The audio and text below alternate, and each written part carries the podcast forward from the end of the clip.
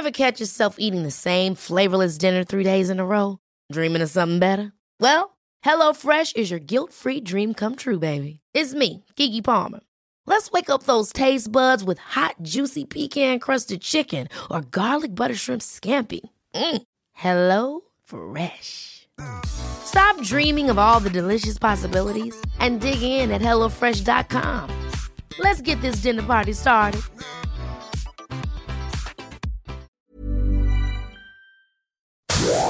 Inicia las noticias de la tarde con Jesús Martín Mendoza en Heraldo Radio.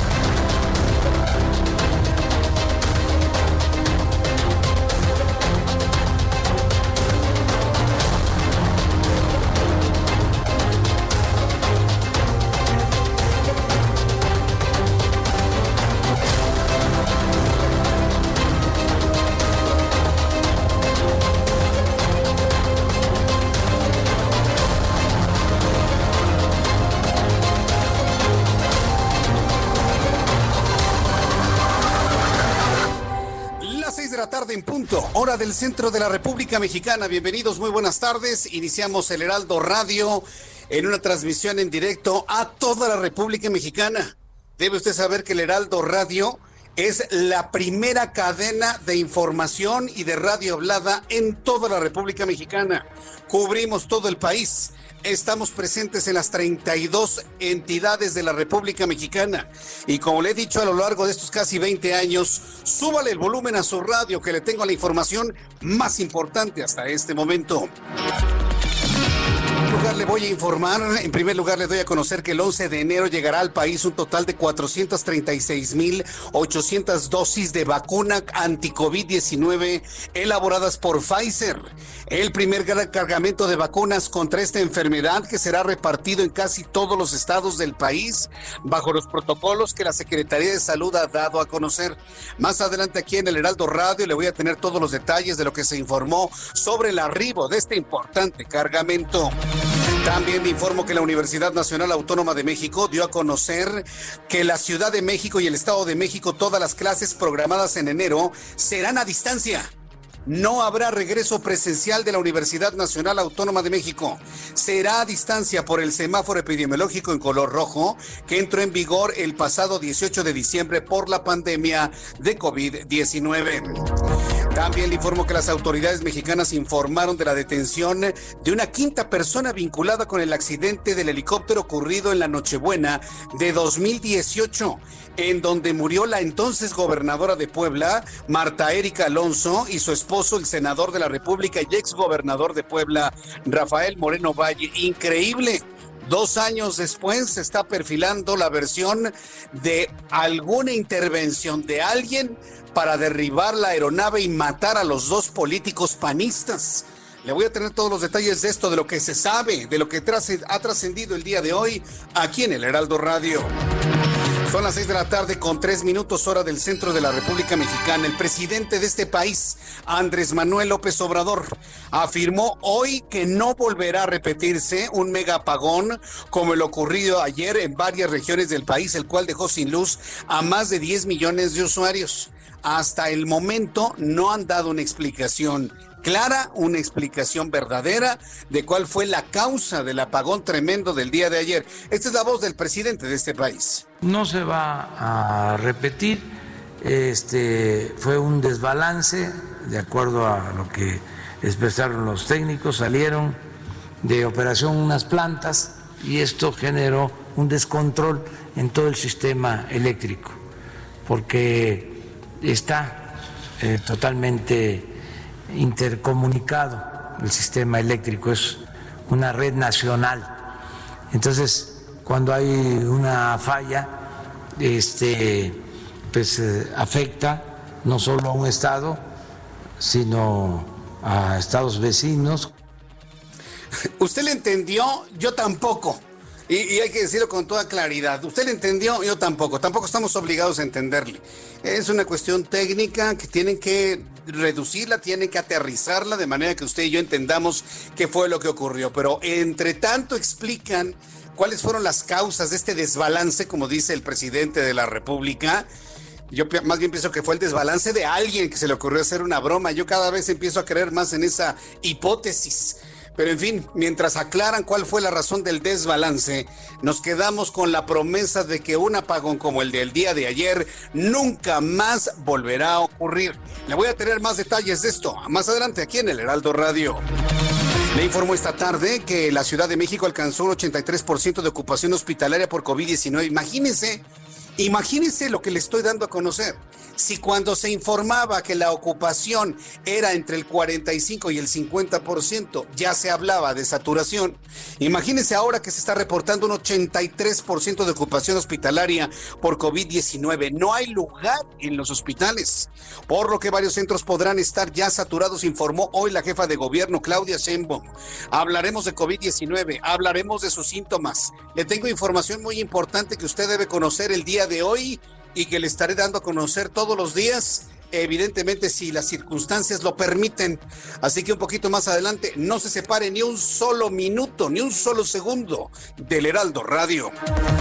Interjet, la aerolínea mexicana, iniciará este 2021 sin operaciones debido a que las cancelaciones de todos sus vuelos continuarán hasta el próximo 10 de enero.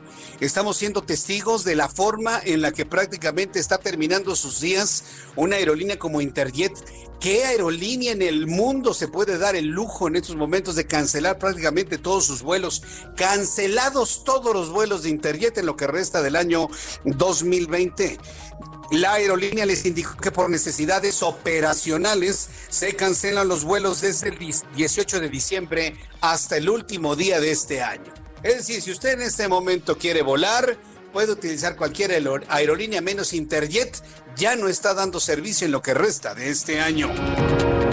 Y la Bolsa Mexicana de Valores ganó este día 1.85%, con lo cual subió un máximo desde febrero, impulsada también por el avance en la distribución y aplicación de vacunas contra COVID-19. Yo no recuerdo en los últimos meses darle una información de la Bolsa Mexicana de Valores con un incremento más allá del 1.5%. No lo recuerdo. Quedó en el olvido. Bueno, pues desde febrero la bolsa no subía esta magnitud y se debe a la confianza de los inversionistas para comprar y mercadear acciones en el mercado variable el día de hoy. Le voy a tener todos los detalles. También le informaré, siempre sucede antes de que termine los años. Si usted hace una revisión de la consecución informativa del fin de año de todos los años, verá que siempre pasa algo, un fenómeno natural. Tenemos terremoto, terremoto el día de hoy que se está informando ocurrido en Croacia. Causó daños y muertos. Han cerrado la planta nuclear de Croacia. Bueno, ha sido la noticia internacional que más se ha comentado. Dentro de la pandemia del COVID-19, un terremoto de 6.3 grados escala de Richter ha sacudido esta parte del mundo. Más adelante le voy a tener todos los detalles. Y hablando de terremotos, este es deportivo.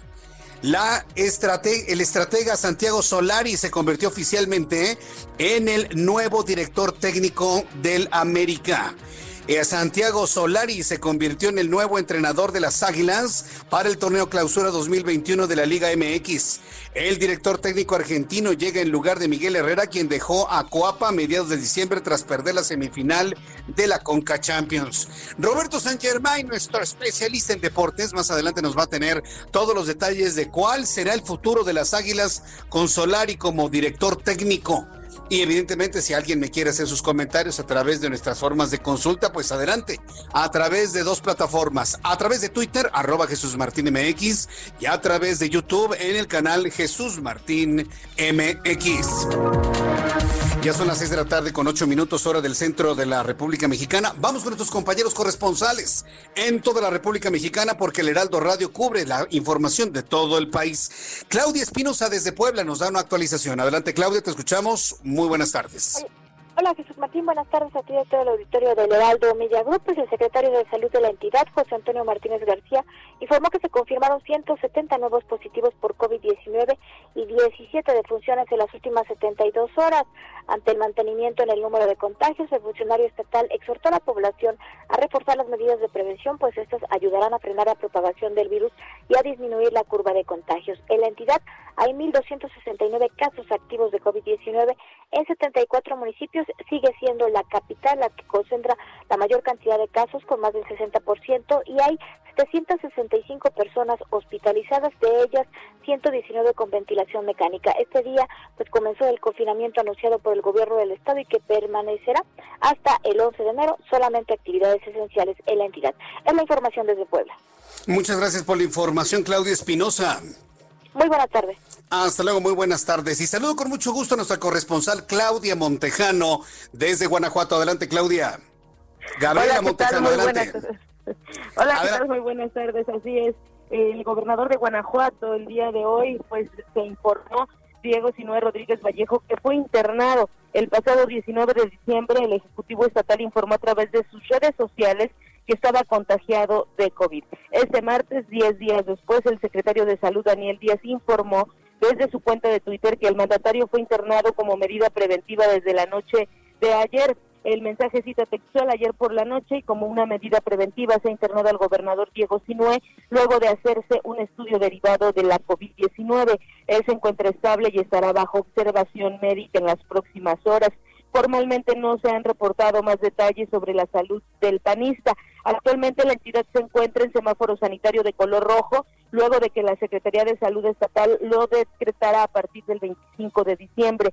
De acuerdo al último reporte oficial, en el estado de Guanajuato hay 3.877 pacientes convalecientes con el virus activo, con lo que la entidad se mantiene en el tercer lugar a nivel nacional. En total suman 82.444 casos confirmados y 5.456 funciones. Se ha informado de que el gobernador Diego Sinue se encuentra hospitalizado en un nosocomio público, sin embargo no se ha precisado en cuál se encuentra. Este es mi reporte desde el estado de Guanajuato.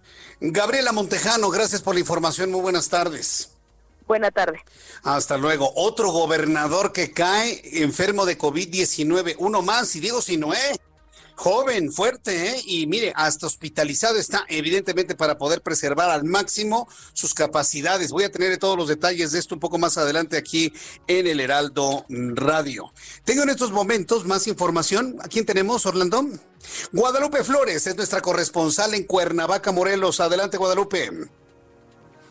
¿Qué tal? Te saludo con mucho gusto aquí el auditorio. Pues eh, delincuentes robaron cerca de 150 mil pesos de la caseta de cobro número 24 de eh, la autopista La Pera Cuautla, esto en el municipio de Tepoztlán, en la zona oriental del estado de Morelos. El hecho violento se registró el pasado el lunes por la madrugada, cerca de las eh, 3 de la mañana.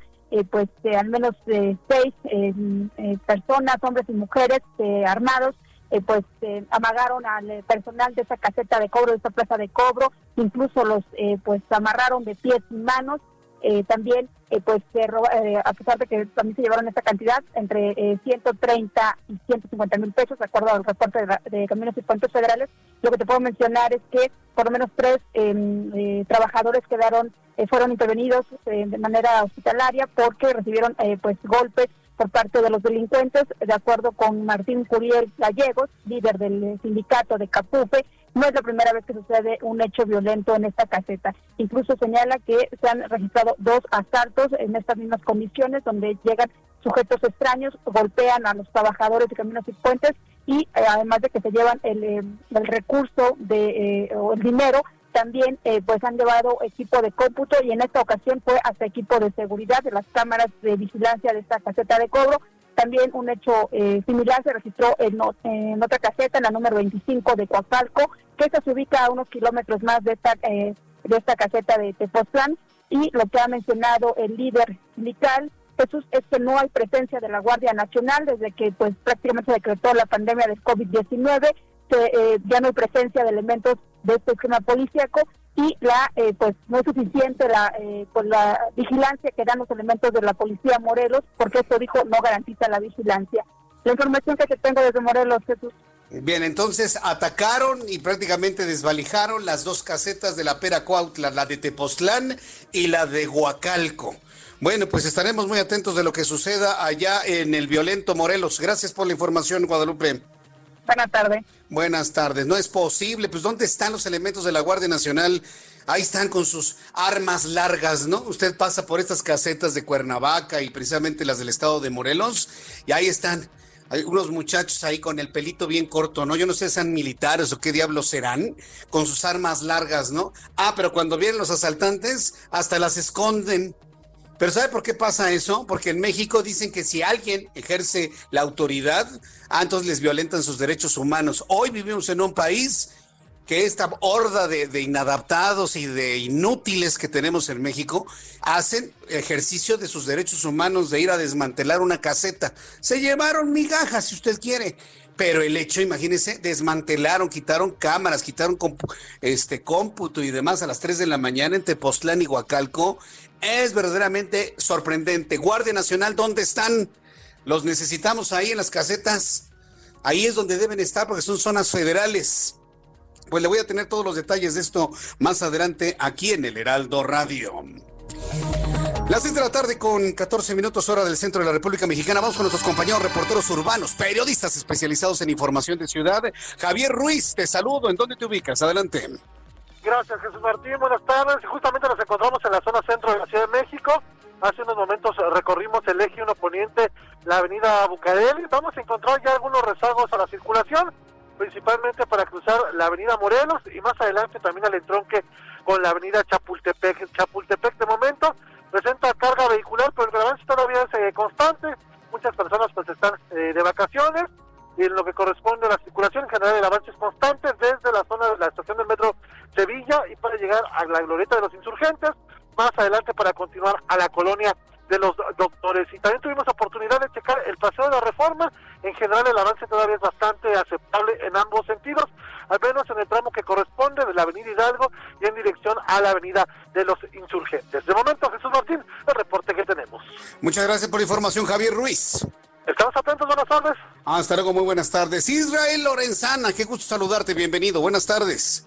Jesús Martín, muchísimas gracias. El gusto es mío y tenemos información para nuestros amigos automovilistas que se desplazan en estos momentos a través de la zona del circuito interior. Hemos hecho ya un recorrido prácticamente desde la zona del aeropuerto capitalino, Boulevard Puerto Aéreo y con dirección hacia la zona de la raza. En términos generales, la circulación aceptable, ligeros asentamientos para incorporarse hacia la zona de Eduardo Molina, Ferrocarril Hidalgo, por supuesto la calzada de Guadalupe y la calzada de los Misterios. Si requieren de alguna alternativa, sin duda alguna, el eje 2 norte en su tramo transval puede ser una buena opción para incorporarse al paseo de la reforma. El sentido opuesto, la circulación también con asentamientos, carriles centrales. Aquí recomendamos el eje 3 norte con sus diferentes nombres para quien se desplaza de la zona de Vallejo, Insurgente, Circuito Interior, por supuesto, y con dirección hacia la avenida 608, todo esto en el perímetro de Aragón. Jesús Martín, a manejar con mucho cuidado, ya es la información que te tengo. Muchas gracias por esta información, Israel Lorenzana. Hasta luego. Hasta luego que te ve muy bien. Nuestros compañeros reporteros urbanos, muy atentos de todo lo que sucede en las calles de la ciudad y nuestros corresponsales con información en toda la República Mexicana. Ya son las 6 de la tarde con 18 minutos hora del centro de la República Mexicana.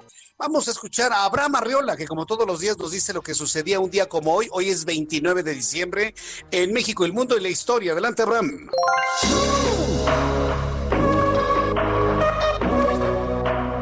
Bienvenidos a este día. Esto es un día como hoy en la historia 29 de diciembre.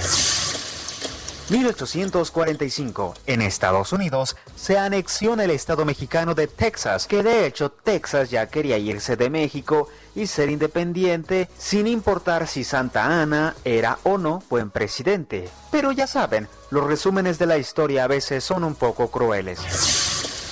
Además, en 1913 en nuestro país muere en la Ciudad de México Juan Antonio Mateos Lozada, abogado, periodista, dramaturgo, poeta y novelista liberal. En 1859 se celebra el aniversario de Don Venus, como históricamente dicen que le decían sus amigazos, Don Venustiano Carranza. En 1896 nace David Alfaro Siqueiros, pintor chihuahuense, que destacó en la escuela del muralismo. En 1933 se crea la Orden del Águila Azteca, la cual es la más alta distinción que otorga el gobierno mexicano a extranjeros por sus servicios a la nación mexicana o a la humanidad. Amigos, esto fue un día como hoy en la historia. Gracias. Abraham Arreola, muchas gracias como siempre, el que nos des a conocer todos los detalles de la información que ocurrió hace muchos, muchos años, hoy 29 de diciembre, prácticamente ya enfilando al término de este año 2020. Ya se va el 2020, ¿eh? Año horrible, sin duda alguna, pero bueno, pues a, algunas personas les fue bien también, debo reconocer. Yo le invito para que me empiece a dar sus comentarios sobre lo que ha sido, ha significado para usted este año, a través de nuestra forma de contacto entre usted y yo, a través de nuestro canal de YouTube, Jesús Martín MX. Entre usted a YouTube, busca usted el canal Jesús Martín MX y ahí nos encontramos, ahí nos saludamos, ahí podrá ver nuestra imagen. Hoy estoy en una posición remota, después de los mensajes le voy a platicar, después de los mensajes le voy a platicar, así que dígale a toda la gente que usted conozca que sintonice las frecuencias del Heraldo Radio en toda la República Mexicana para platicarle la razón por la cual estoy en una posición remota el día de hoy. Y bueno, pues algunos asuntos que espero le resulten interesantes sin duda alguna. Pero mientras esto sucede, le voy a dar a conocer el pronóstico del tiempo para las próximas horas. Oiga, ¿qué frío he estado haciendo? Me han estado comentando nuestros amigos a través que me ven a través de YouTube que si la chamarra pues es que estoy enchamarrado porque no debo estar expuesto al frío, imagínense. Es que está haciendo un frío. Hoy nos levantamos con una temperatura de 5 grados, ¿sí? Después como que subió. A las 10 de la mañana teníamos en la capital de la República, en el centro del país, amigos que nos escuchan en otros lugares, estábamos a 10 grados y yo con unas ganas de sentir el calor de Acapulco, amigos de Acapulco en el 98, que nos, nos escuchan en el 92.1 de FM, ay, con ganas de estar en Acapulquito, por supuesto, pero pues no, no, imposible verlo de esa manera. Hacía mucho frío en la capital del país. ¿Qué es lo que está sucediendo? Bueno, pues dice el Servicio Meteorológico Nacional en su más reciente informe que durante esta noche y madrugada el Frente Frío número 24 y la cuarta tormenta invernal de la temporada ocasionará ambiente gélido. Así dice ¿eh? el boletín ambiente gélido. Eh, rachas fuertes, lluvia y nevadas en el noroeste de la República Mexicana. Durante esta noche y madrugada, el Frente Frío número 24 va a recorrer el norte de México, mientras que la cuarta tormenta invernal se localizará sobre el noroeste del territorio nacional. Ambos sistemas originarán lluvias puntuales fuertes en Baja California, además de chubascos en Sonora y Chihuahua.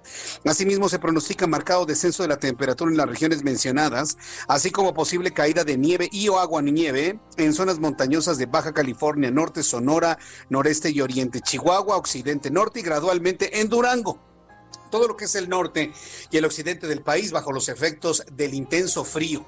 El centro del país evidentemente no se salva, por lo que yo le pido por favor a nuestros amigos que nos escuchan en toda la megalópolis, porque esto ya es un asunto que afecta a las seis entidades que conforman la megalópolis, hay que abrigarse muy bien, no hay que confiarse, hay que evitar los cambios bruscos de temperatura y bueno, de esta manera pues estar eh, a la escucha de lo que el Servicio Meteorológico Nacional da a conocer a través de los servicios informativos del Heraldo Radio. Con estos elementos atmosféricos, le doy a conocer el pronóstico del tiempo para las siguientes ciudades, amigos, en Guadalajara. La temperatura en estos momentos allá en Guadalajara es de 18 grados, la temperatura mínima oscilará entre 12 y 13 y la máxima para mañana en 27. Amigos en Monterrey, Nuevo León, hace frío, ¿verdad? Tenemos en este momento 16 grados en Monterrey, la temperatura mínima oscilará entre 9 y 10 y la máxima para mañana 28 grados. Y aquí en la capital de la República Mexicana, el termómetro en este momento marca 16. 16 grados en la calle, está haciendo frío y sopla el viento. La temperatura mínima que se espera estará oscilando entre 4 y 5 grados en algunos puntos de la capital de la República y la máxima para mañana apenas alcanzará los 24 grados Celsius.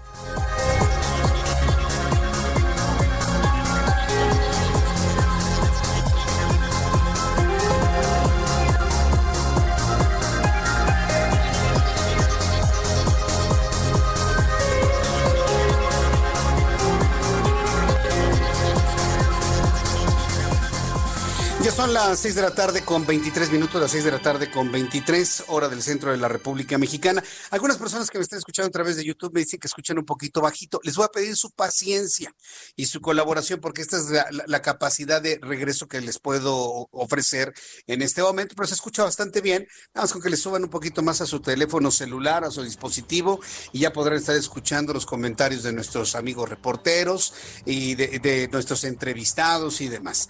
Voy a ir a los anuncios Después de los anuncios, aquí en el Heraldo Radio le voy a informar sobre el gran, eh, la gran entrega de vacunas, el gran eh, eh, grupo de vacunas que se van a entregar a nuestro país en las próximas semanas, por lo menos eso se informó el día de hoy. Entonces este cargamento que me parece que es importante, que bueno, pues ya le daría otro ritmo a la, a la aplicación de las vacunas. Eh, se lo informaré después de, los anuncios. Yo le invito para que se quede con nosotros y me envíe sus mensajes a través de dos vías, a través de Twitter, arroba Jesús Martín MX y a través de YouTube en el canal Jesús Martín MX. Voy a los anuncios y regresamos enseguida. Escuchas a Jesús Martín Mendoza con las noticias de la tarde por Heraldo Radio, una estación de Heraldo Media Group. Heraldo Radio. Escucha las noticias de la tarde con Jesús Martín Mendoza. Regresamos.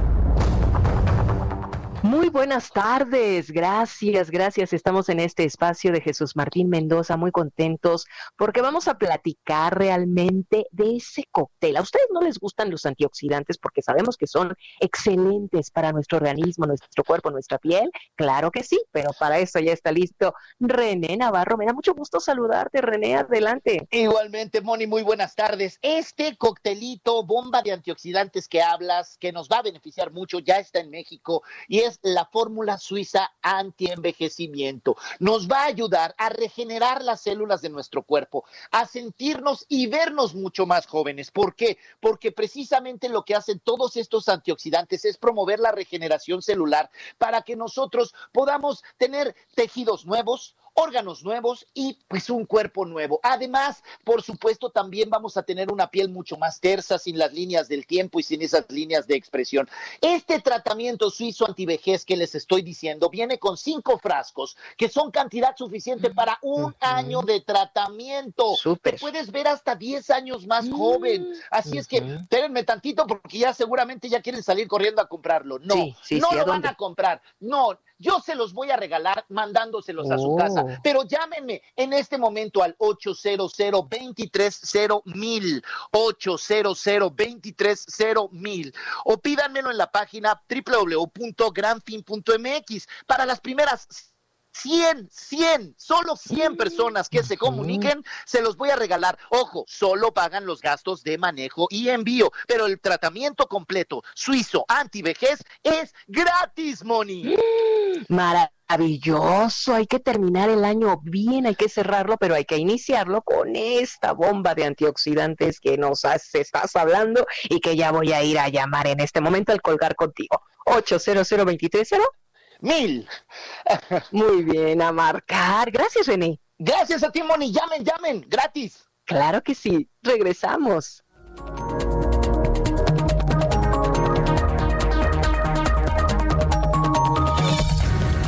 Ya son las 6 de la tarde con 32 minutos, hora del centro de la República Mexicana. Estamos eh, en vivo y en directo en el Heraldo Radio en toda la República Mexicana. Bien, vamos a iniciar la información y empezamos con las noticias que tienen que ver con el COVID-19. Muchas personas me preguntan que por qué estoy en una posición remota el día de hoy. Le voy a platicar, le voy a platicar. Así que súbale el volumen a su radio. Súbale el volumen a su radio. Vivimos un tiempo verdaderamente extraño, ¿no? Y por más que las personas se están cuidando, y me ha tocado a mí en lo personal conocer personas que dicen, no, es que yo me he cuidado durante todos estos meses de un contagio de COVID-19 de una manera muy, muy, muy intensa, y tantito les da el aire de la calle y se contagian. O viene alguien extraño a su casa y se contagian. Y pasan cosas y se contagian.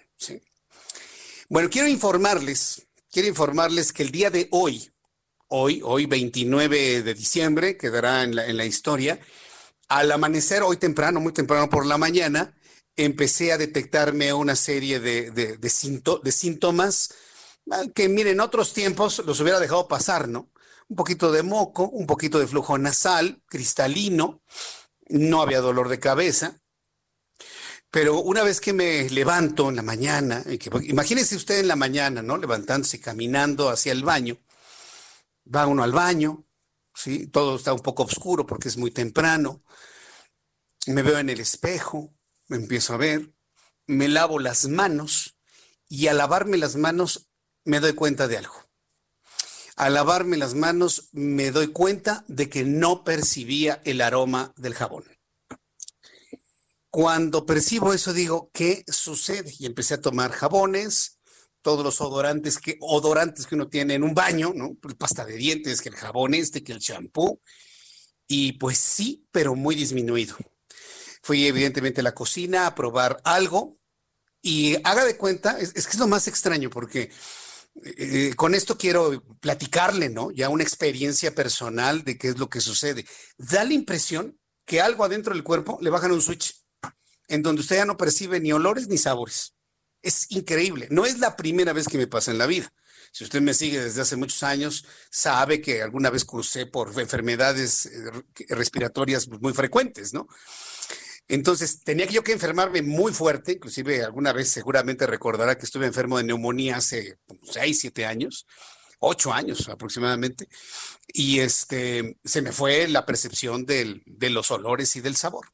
Pero en esta ocasión no, no tengo temperatura, me siento bien, me tomé la oxigenación, 98 de, de, oxigenación, y pues evidentemente lo lógico, y en coincidencia lo que yo le he dicho, inmediatamente prepárate y vete al médico.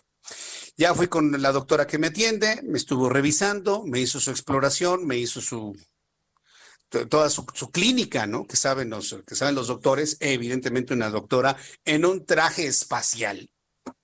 Me, tocó ver una doctora en un traje espacial, literalmente. Eh, y desde el punto de vista de la clínica de la doctora, me dice que tengo síntomas asociados a COVID-19. Entonces, eh, el asunto evidentemente impacta, pues, nos impacta, pero evidentemente la confirmación tiene que venir con una prueba de PCR. Hoy mismo me hice la prueba de los hisopos hasta el fondo de la nariz, hasta el fondo de la garganta, por debajo de la lengua. Es la segunda vez que me hago esta prueba. En la primera salí completamente negativo. Y estoy a la espera de una confirmación o un desmentido de la posibilidad de que tenga COVID-19. Yo espero que no. Pero entonces es la razón por la cual hoy no estuve en el programa del Heraldo Televisión, porque precisamente todo lo que fue el protocolo médico y la prueba PCR, pues se, extendió desde la mañana al mediodía y me alcanzó hasta las 2, 3 de la tarde. Para las personas que me han estado preguntando que por qué no estuve en televisión, es porque estaba precisamente eh, en consultorios médicos haciéndome toda esta batería de análisis y vaya, por, los protocolos que también ha, ha, implementado este, nuestra gran empresa, el Heraldo Media Group, hasta en tanto yo no tenga una confirmación de negativo por COVID-19, pues debo permanecer alejado de las instalaciones. Y bueno, pues mire, las, las, la tecnología me permite el poder acompañarlo con radio, por lo menos en estos días, siempre y cuando así me lo permitan los médicos una vez que se confirme o se desmienta la posibilidad de COVID-19. Pero mire, en, lo que estoy esperando los, los resultados, pues sí decirle que usted se cuide mucho, que de dónde vino, pues miren, no lo podemos saber. Sí, tengo compañeros y amigos que también tienen COVID, sobre todo amigos que tienen COVID-19. Y pues no nos queda otra más que cuidarnos, evitar los cambios bruscos de temperatura. Le comparto lo que me dice la doctora, por si a usted le sirve la recomendación. No hay que tomar cosas frías. Fíjese que los, los coronavirus los coronavirus son virus que prevalecen en las temperaturas frías. De ahí la aceleración del contagio durante esta época, porque prevalecen los coronavirus. No nada más este SARS-CoV-2, sino todos los coronavirus prevalecen en el frío. Cosa curiosa, ¿no? Todo, todo el mundo está pensando que en, otra época del año prevalecen, sobre todo porque cuando viene la pandemia, pues era marzo, estaba empezando la primavera, pero no, prevalecen durante el frío, con algo de humedad, con el frío, por lo tanto uno tiene que estar bien resguardado, bien abrigado, no debe uno estar eh, en corrientes de aire, no tomar cosas frías. Así que si al que le guste tomarse una cerveza fría, pues va a tener que esperarse hasta que ya le dé negativo, porque no puede tomar nada frío tecitos calientes. Y mire que yo soy de test, siempre estoy tomando tecitos y estoy tomando cosas así, calientitas, porque pues así me gusta finalmente. Entonces, ¿tengo COVID o no? Lo sabré mañana. Mañana al mediodía lo voy a saber y se lo voy a compartir. Yo espero que sea negativo. Yo espero que sea negativo, pero bueno, pues mire, hay, hay datos, datos clínicos que indican que podría ser positivo, sobre todo por el asunto del, de la percepción de los olores y de los sabores, que en toda la, literatura que se ha producido a través de la investigación científica durante todos estos 10 meses, casi un año que tenemos de coexistencia con este virus, pues se ha establecido que el 80% de las personas que tienen eh, una pérdida de olfato y de gusto, eh, eh, que experimentan pérdida de olfato y de gusto, pues presentan el, virus COVID, las personas que tienen el 80%. Y bueno, pues prácticamente todos recuperan esa capacidad en dos, tres semanas máximo, y quienes no lo logran recuperar, pues tienen que ir a una serie de entrenamientos olfativos, imagínense, entrenamientos olfativos. Y es que el virus llega al epitelio, al epitelio nasal, en donde está el bulbo olfativo y los virus precisamente destruyen, no precisamente las neuronas asociadas a la percepción del olor, sino a las células receptoras asociadas a ello. Entonces, mire, eh, sin entrar en una cuestión de carácter técnico, quiero decirle, ahora me pasó a mí, le ha pasado a mucha gente, ya ve usted gobernadores que están inclusive hasta hospitalizados, precisamente para poder preservar. Yo no estoy en un caso de hospitalización, afortunadamente, y la prueba está en que estoy aquí platicándole, estoy oxigenando bien. Le pregunté a mis médicos, ¿puedo hablar? ¿Puedo sentado hablar y platicar sin problema?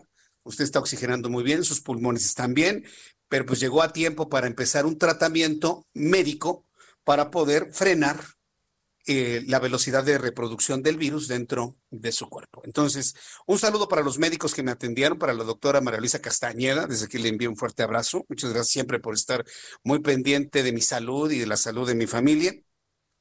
Y bueno, pues compartirle esta, esta historia. Usted me pregunta, ay Jesús Martín, pues ¿dónde te contagiaste? No lo sé, no lo sabemos. Y mire que es un ejercicio que yo he hecho con la gente que conozco. Oye, ¿dónde, ¿sabes dónde te contagiaste? Ah, pues yo sospecho que. Yo también evidentemente tengo mis sospechas, pero tiene que ver con, la vida misma, la vida misma. ¿Cuál, es la forma de no contagiarse? Estar completamente encerrado, recluido en casa. ¿eh? Y mire que gente estando así, gente estando así, se han contagiado de COVID-19. Quiero agradecerles infinitamente todos sus mensajes. ¿Por qué le comparto esto? Porque eh, quiero hacer de esto algo positivo, ¿sí? Quiero hacer de esto algo positivo. ¿En qué sentido? Que la medida que me lo permitan los médicos, a partir de mañana, yo insisto, yo hago votos porque salga negativo, ya se lo platicaré, entonces regresamos a la vida normal. Pero este, salga negativo. Pero si salgo positivo, a lo largo de los siguientes días, que voy a tener una cuarentena de 15 días donde sí podré acompañar por radio, insisto, siempre y cuando me lo permitan los médicos, le iré compartiendo cómo me voy sintiendo y qué es lo que voy tomando. No para que usted se lo tome, simplemente no, no voy a dar nombres de medicamentos, solamente lo que hacen, los efectos que hacen. Eh, ¿Y qué efectos tengo? Si me llega a dar dolor de cabeza, si tengo algún problema en la percepción de los olores, si tengo algún dolor en el cuerpo. Hay personas que aseguran que les duele la espalda. En mi caso no ha sucedido así. No tengo ningún dolor, afortunadamente, pero al mismo tiempo me doy, eh, me felicito y felicito a los médicos que pueden actuar de manera rápida para hacer diagnósticos y empezar tratamientos con, algún, con algunos medicamentos para frenar la reproducción del virus, de lo que se conoce actualmente, de lo que se conoce actualmente. Entonces, pues yo quiero agradecerle mucho a todas las personas que nos están, que me están comentando y que me están enviando saludos. Y mire, que el asunto nos ha, nos ha de alguna manera llegado a todos, en todas las empresas, en todos los grupos sociales, en todas las familias. Hoy eh, me entero, me entero de la, de la pérdida, de la partida de un compañero nuestro en el Heraldo de México. Y con esto, pues yo le pido por favor sus oraciones para el alma de nuestro compañero y para su familia. Se trata de Gerardo Rivas Cajero, camarógrafo, camarógrafo en foro y en calle. Gerardo Rivas Cajero tenía 48 años, estaba casado, murió hoy a las seis y media de la, de la madrugada por complicaciones asociadas al COVID-19. Y esto es evidentemente lo que sorprende, ¿no? Porque un virus que algunas personas lo ven, no lo ven ni pasar y lo tienen, a otros que les dan algunos síntomas, como es mi caso, y otras personas que hasta los matan en cuestión de días. Yo tengo entendido que nuestro compañero Gerardo Rivas Cajero tuvo unos cuantos días con, reportando la enfermedad y hoy lamentablemente por complicaciones asociadas fallece.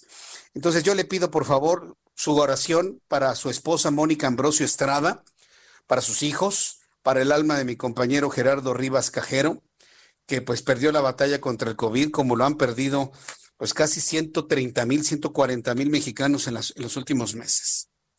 Entonces, a todos nos está alcanzando. Por lo tanto, quedémonos con un mensaje positivo de esto. ¿eh? Tenemos que cuidarnos, más todavía. Si yo me cuidaba y cuidaba a mi familia, ahora más todavía, más todavía. Me, me está preguntando mi hermana Jessica Mendoza si creo que lo tengo. Pues si yo le pregunto a mi cuerpo, pues mi cuerpo me dice que no, que no, que es probable, yo siento que puede dar negativa la prueba, pero el, dato clínico de la pérdida del olfato y del gusto es lo que me, tiene con el con, con, un foco de alerta encendido. Entonces, no especulemos, esperemos al día de mañana. Y si es positivo, bueno, pues a lo largo de los siguientes días se lo iré compartiendo aquí en el Heraldo Radio. Bien, son las 6.44, las 6.44 hora del centro de la República Mexicana. Miren, y aún así, en estos días que son pues complicados, ¿no? Por las vacaciones y demás, personas enfermas, los que estamos en espera de resultados clínicos, en fin, todo esto, en el Heraldo Media Group estamos trabajando y créame que el Heraldo Televisión, el Heraldo Radio, hemos sido los primer, el primer medio de comunicación que ha entrado de lleno a todo lo que es la carrera política para el proceso electoral del año que entra 2021. Me da mucho gusto saludar a a través de la línea telefónica Alejandro Cacho, periodista, nuestro compañero del Heraldo de México. Estimado Alejandro, qué gusto saludarte, bienvenido. Muy buenas noches, Alejandro. Qué gusto.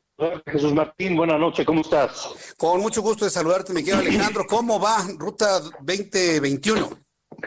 Pues mira, poniéndose cada día más interesante en estos últimos días de 2020. Se están configurando, ya se configuraron, ya son oficiales las alianzas tanto la de el partido oficial, que es eh, Morena, como la alianza opositora. Entonces, eso puede Ay, ya, ya lo perdí. ¿Le puedes volver a marcar, este Orlando? Eh, yo estoy en coincidencia con lo que dice Alejandro Cacho. Yo creo que conforme nos vayamos acercando hacia el proceso electoral, todo este ambiente se va a volver interesante, se va a volver muy intenso, ¿eh? muy, muy, muy intenso. Es más, eso le escribía a Citlali Hernández. ¿Usted conoce a Citlali Hernández? Es la secretaria general del Movimiento de Regeneración Nacional. Fue diagnosticada positiva de COVID, por cierto, también. Todo el mundo le está pasando, ¿eh? Y, es, increíble la cantidad de gente que estamos conociendo que tiene esta enfermedad.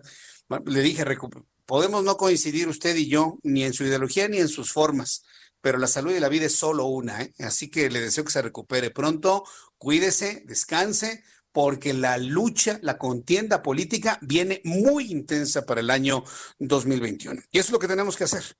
Tomar fortaleza de donde tengamos, precisamente para poder arribar a un año 2021 que promete darnos mucha noticia, muchas noticias, mucha información y que Dios mediante, pues estaremos aquí informándole a usted todo lo que sucede en el Heraldo, el Heraldo Radio. Entonces, ¿ya lo tenemos, este Orlando? Alejandro Cacho, pues desde el principio, porque como que te entrecortabas y no te escuchaba bien. Bienvenido nuevamente, Alejandro. Gracias, Jesús Martín. Espero que me escuchen bien ahora. Muy claramente. Ah, perfecto. Te decía que muy, muy interesante se pone esta ruta 2021 de cara a las elecciones del próximo año, porque en este final de 2020, pues se han configurado las alianzas, tanto la alianza opositora entre PAN, y PRD principalmente, y la alianza oficial, digamos, la alianza Pro 4T, encabezada por Morena, y ya sabemos que son pues, las rémoras del Verde, del PP y todos los demás. Entonces eso puede mover los números, los números que hasta hoy favorecen de manera muy importante al partido oficial, pero eh, pues vamos a ver cómo se, se, se registra en los números la reacción de la gente a esas dos alianzas, porque cuando se habla de alianzas, a veces solamente quieren dar una eh, idea de que la alianza es solamente contra el partido oficial, pero no, también hay una alianza del partido oficial pues para mantenerse en el poder. Y entonces eso puede cambiar los números. Y si a eso le sumamos que ya hay caras, ya hay nombres de algunos precandidatos de Morena principalmente, pues también eso puede ir moviendo los, los números y la carrera pues se va poniendo cada día más interesante en espera de conocer quiénes serán por su parte los eh, favoritos de esta alianza opositora y que se van a presentar principalmente para las gubernaturas, Jesús Martín. Eh, ¿Sabes qué he notado? Lo, he visto en tu programa, en toda la cobertura que ha, que ha hecho el Heraldo de México en sus diferentes plataformas que el movimiento de regeneración nacional está muy mediático, es decir, como que ha sido el partido que ha logrado ser más mediático para el anuncio de sus candidatos. Y esto no veo, no vemos que esté pasando en la oposición. ¿Cuál es tu diagnóstico sobre eso, Alejandro? ¿Tú que te has metido de lleno a este asunto? Bueno, mi diagnóstico es que, eh, pues, eh, mira, a ver, Morena, recordemos que cuenta con todo el apoyo del gobierno, porque es el partido del gobierno entonces, eh, por un lado. Por otro lado, eh, tiene una estructura que se ha ido cada vez extendiendo más por el territorio nacional. Y si enfrente tienes una oposición desarticulada o poco articulada, pues eso explica por qué Morena lleva, digamos, unos pasos adelante eh, en el nombramiento de los de los de los candidatos. Ahora, por la alianza opositora falta ver que se pongan de acuerdo los tres partidos para ver a quiénes van a postular en cada una de las 15 gubernaturas que estarán en juego.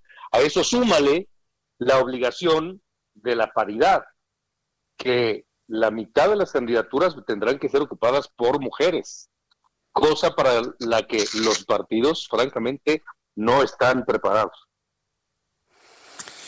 Vaya, pues este, estaremos escuchando, mi querido Alejandro. Recuérdanos, por favor, horario en televisión, horario en radio, repeticiones para estar al pendiente de todo lo que sucede en esta ruta 2021, Alejandro. Mira, aquí en el Heraldo Radio a las ocho y media de la noche, los domingos, domingos ocho y media de la noche por Heraldo Radio, por Heraldo Televisión es los domingos también a las nueve de la mañana y a las diez y media de la noche. Quien se levante temprano y quien eh, tal vez esté esperando que los niños terminen de jugar, de desayunar, de bañarse, de prepararse para iniciar el día, pues pueden poner Ruta 2021 en el canal 10. Y quienes no lo puedan hacer en la mañana, lo pueden hacer en la noche, antes de irse a dormir y prepararse para el reinicio de las actividades el lunes, 10 y media de la noche también por Heraldo Televisión.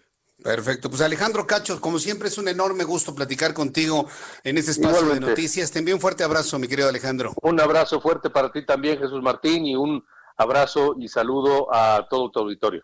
Muchas gracias, Alejandro. Que te vaya muy bien. Hasta pronto. Gracias. Igualmente. Hasta luego. Alejandro Cacho, al frente de la Ruta 2021, que es un esfuerzo periodístico que el Heraldo Media Group le está ofreciendo a usted a través de todas nuestras plataformas, radio, televisión, prensa, web, con el único objetivo de que usted y yo nos sensibilicemos de la importancia de participar en el proceso electoral del año que entra. Ah, sí, porque si va a haber una campaña que, que llevemos, no piense usted que va a ser en favor de uno u otro partido. Va a ser una campaña para que salgamos a votar. Ah, sí. La única forma para evitar que cualquier partido político, sea el que sea, gane con su voto duro, su voto eh, corporativo, su voto clientelar, la única forma para evitarlo es que salgamos todos en masa. Salgamos todos completamente, que vote el 80% del padrón electoral. No voy a hablar del 100% porque es eh, no creíble pero sí podemos alcanzar un 70%, un 75% de participación ciudadana, porque es la participación ciudadana y no lo digo como una, una frase electorera, no, no, es la participación ciudadana la que evita el fraude electoral, la que evita, y hablando de fraude, no precisamente que se cambien los números, sino de que venga un partido, tenga un voto comprado o un voto corporativo, aplíquele usted el calificativo a quien mejor le quede y que con ese voto comprado, corporativo, engañado, como usted quiera verlo, vayan, voten y ganen. La única forma es que la gente verdaderamente independiente, la gente verdaderamente pensante, vayamos directamente a la urna a votar por quien queramos, de manera masiva, un llamado masivo. Va a ver que habrá esfuerzos para que le digan, no vaya usted a votar porque el COVID, no, no, no, no, eso, inclusive hasta de algunos partidos lo vamos a escuchar porque en la medida que haya menos votantes, más ganan los, los votos corporativos. Piense lo que le estoy diciendo, ¿eh? Entonces, ese es el objetivo de Ruta 2021, sensibilizarnos. Primero, una información clara, correcta, verídica, confiable, comprobable.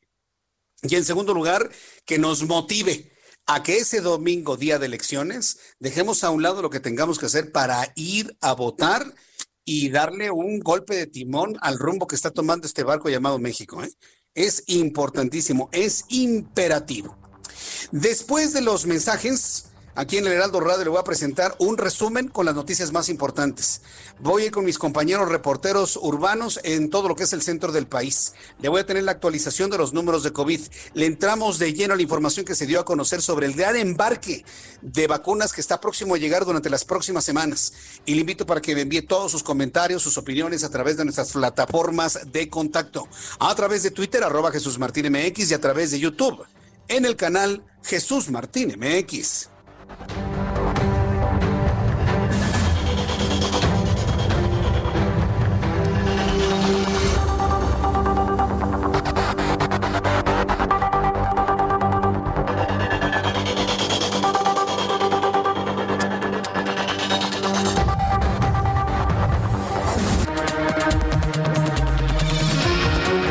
Escuchas a Jesús Martín Mendoza con las noticias de la tarde por Heraldo Radio, una estación de Heraldo Media Group. Heraldo Radio. Escucha las noticias de la tarde con Jesús Martín Mendoza. Regresamos.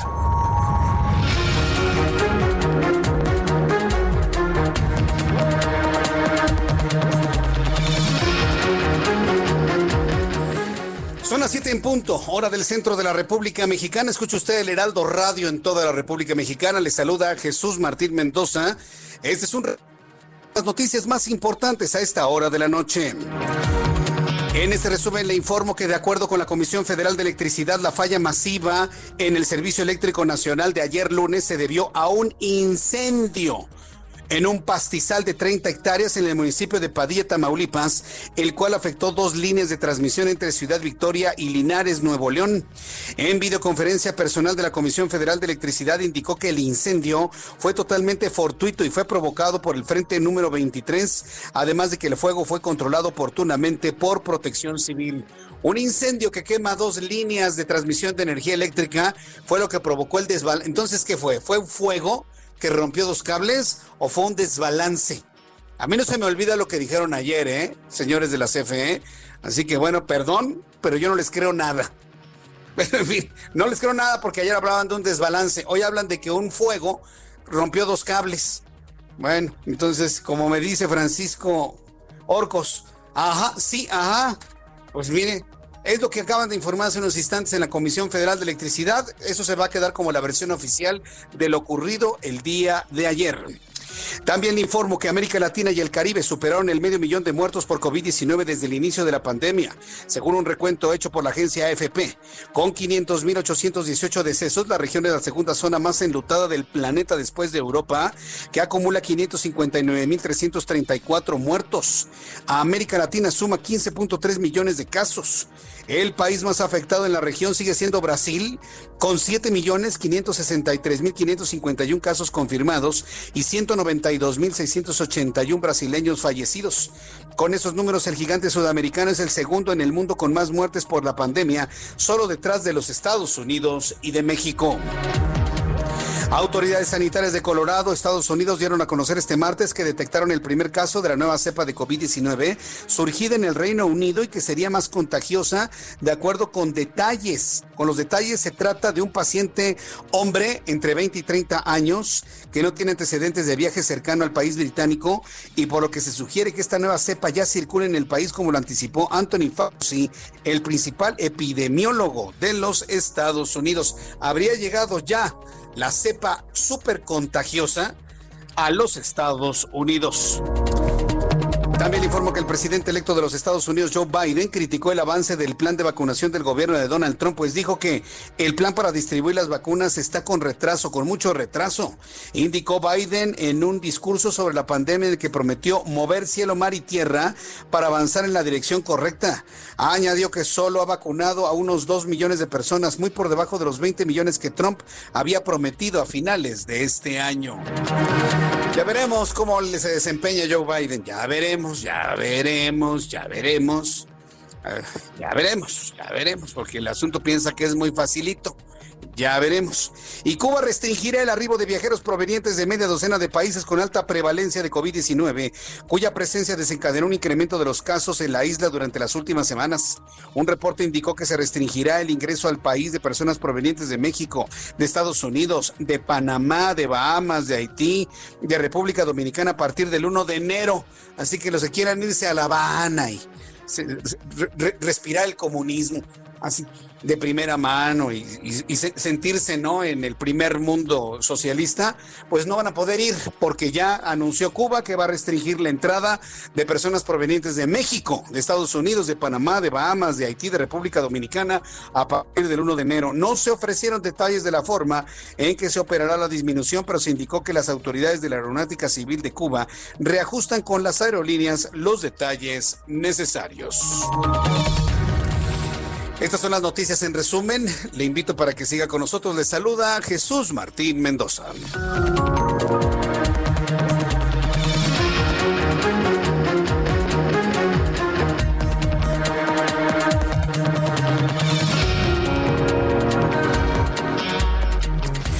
Son las 7 con 4, las 19 horas con 4 minutos, hora del centro de la República Mexicana. Continuamos con toda la información aquí en el Heraldo Radio. Saludo con mucho gusto a mi compañero Javier Ruiz, quien recorre las calles del Valle de México. ¿Dónde te ubicas, Javier? Adelante. Gracias, Jesús Martín. Hace un momento recorrimos el eje central Lázaro Cárdenas. Podemos observar que vamos a encontrar, a pesar de que pues muchas personas continúan de vacaciones, pues sí carga vehicular intensa, al menos para quien se desplaza de la avenida José María Izazaga esto en dirección hacia el Palacio de Bellas Artes, más adelante también para continuar hacia Plaza Garibaldi. La avenida Juárez también ya con algunos rezagos a la circulación, únicamente en el tramo que corresponde de la avenida Valderas, y esto en dirección hacia la zona del eje central Lázaro Cárdenas, tener en cuenta que llegando a este último punto tenemos pues constante cruce de personas, a pesar de que hay vallas pues justamente a las afueras, a las orillas de la Alameda para que nadie ingrese, pues sí, hay bastantes personas que están acudiendo todavía a la zona centro de la Ciudad de México y finalmente lo que corresponde al eje 1 norte presenta carga vehicular una vez que se deja atrás el paso de la reforma y esto en dirección hacia la avenida del trabajo. De momento, Jesús Martín, el reporte que tenemos. Muchas gracias por la información, Javier Ruiz. Estamos atentos, buenas noches. Hasta luego, que te vaya muy bien. Vamos con mi compañero Israel Lorenzana, quien nos tiene más información. ¿Dónde te ubicas, Israel? Jesús Martín, muchísimas gracias. Nosotros ya hemos hecho un amplio recorrido a través de la zona del Rey Ingeniero Eduardo Molina, desde Río Consulado y prácticamente hasta el Oriente 157. En términos generales, la circulación es aceptable. Ligeros asentamientos con dirección hacia la zona del Río de los Remedios, pero nada para pensar en abandonar esta arteria. Si requieren alternativas, Gran Canal puede ser una buena opción para nuestros amigos que van al perímetro del Estado de México. El sentido opuesto, sin ningún problema, aquí la opción para quien va con dirección hacia la zona del eje 2 norte es utilizar ferrocarril Hidalgo, esto con dirección hacia la zona del circuito interior. Jesús Martín, la información que tengo. Gracias por la información, Israel Lorenzana. Hasta luego. Hasta luego, que te vaya muy bien. Bueno, nuestro compañero Israel Lorenzana y todos nuestros compañeros reporteros urbanos. Son las siete con siete, ¿eh? las siete con siete horas del centro de la República Mexicana. Yo creo que a lo largo de los siguientes meses, posiblemente años, mucha, mucha de la información de todos los ámbitos, de la política, de la economía, de la sociedad, de la ciencia, de la tecnología, todos los ámbitos de, la, de las que generan noticia van a estar impregnados por el COVID-19. Eh, la historia del COVID-19 se ha vuelto un hecho transversal en nuestras vidas. O sea, estará con nosotros el resto de nuestras vidas. Hoy se ha convertido en la, la preocupación número uno si hablamos, por ejemplo, de virus. Sí, hay gente que se muere más de hambre y de otras cosas, estoy completamente de acuerdo, pero nadie se imaginaba tener un problema asociado como este, el coronavirus. Le comento porque todas las noticias tienen su componente COVID, todas las noticias, ustedes se dio cuenta. Si hablamos de política, algo de COVID.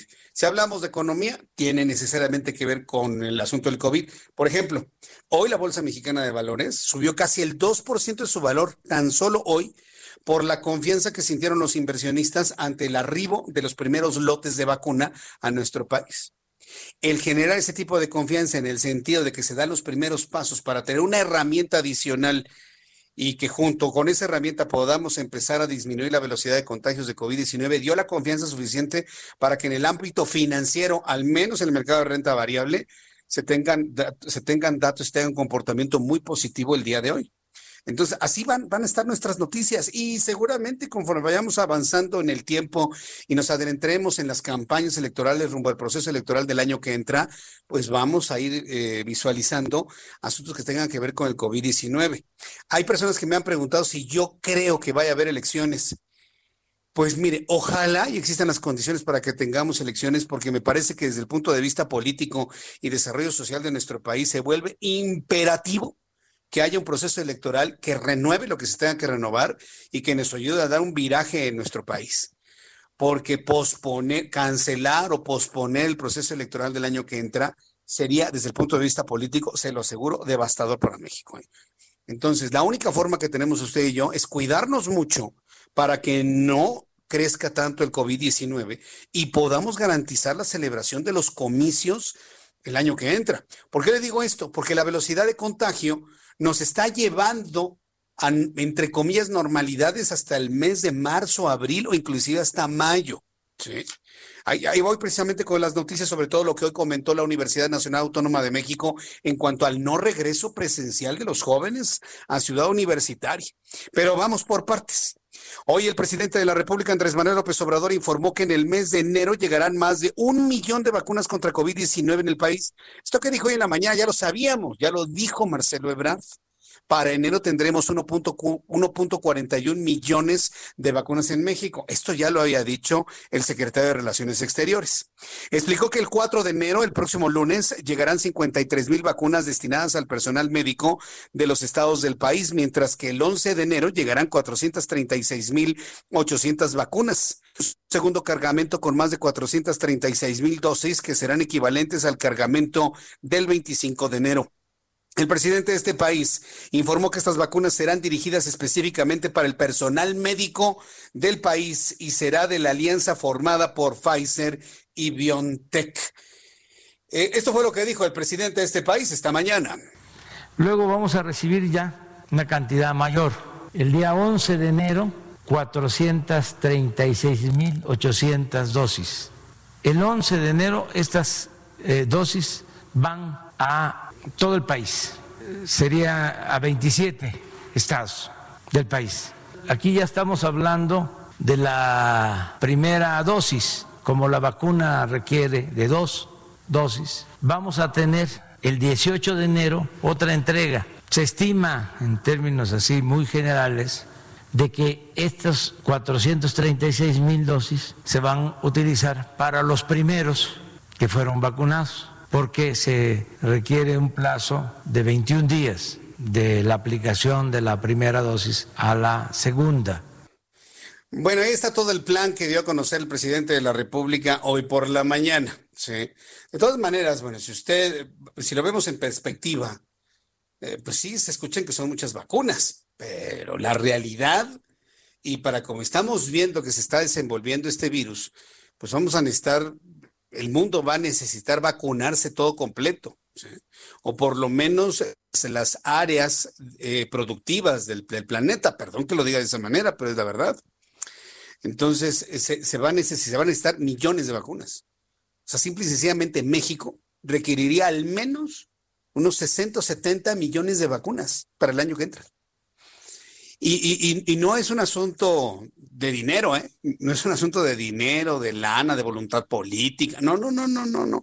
Es la capacidad humana que tienen los laboratorios humanos en este momento de producir esa cantidad de vacunas. Sí, no, no, digo, también, también las cosas tienen su proceso de elaboración, no es mágico, ¿no? No es una varita mágica.